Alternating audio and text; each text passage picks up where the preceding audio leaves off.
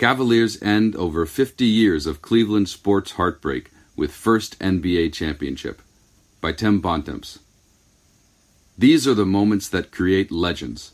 In Game 7 of the NBA Finals on Sunday night, the Golden State Warriors and Cleveland Cavaliers were tied inside the final minute of one of the great games in the history of the league on the grandest of stages.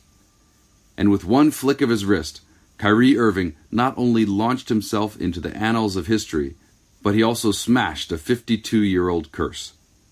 Irving's three pointer with 53 seconds left lifted the Cavaliers to a 93 89 victory in front of a stunned, sellout crowd inside Oracle Arena, ending the city of Cleveland's 52 year championship drought and making the Cavaliers the first team to recover from a three games to one deficit in NBA Finals history.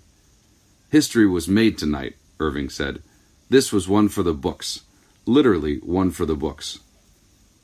The sense of history was palpable inside the arena Sunday night, with the stakes impossibly high for both teams.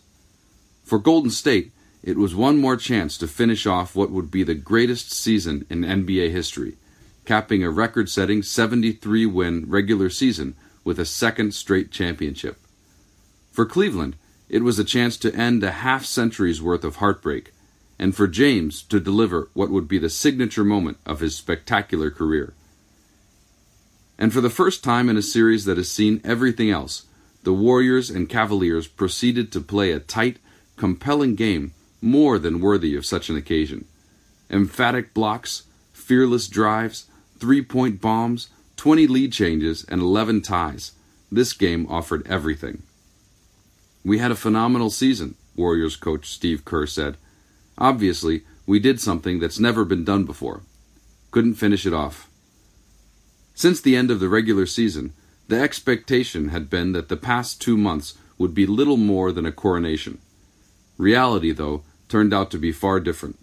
Knee and ankle injuries derailed Curry's playoffs, and he never consistently recovered the form he showed during his unanimous MVP regular season.